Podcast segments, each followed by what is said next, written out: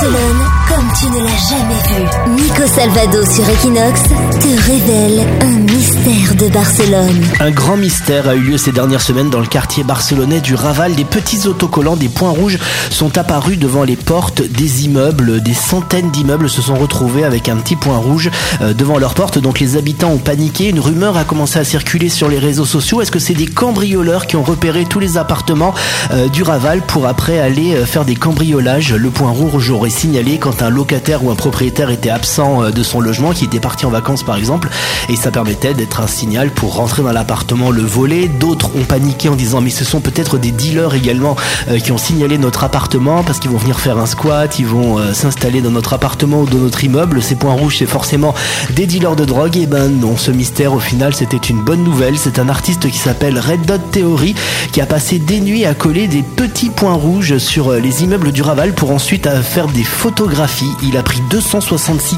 clichés artistiques de points rouges dans le Raval pour les mettre tout simplement sur son compte Instagram. Comme quoi, dans le Raval, il n'y a pas que des voleurs, il n'y a pas que des dealers, mais il y a énormément de grands projets artistiques qui naissent. C'est Nico Salvado sur Equinox.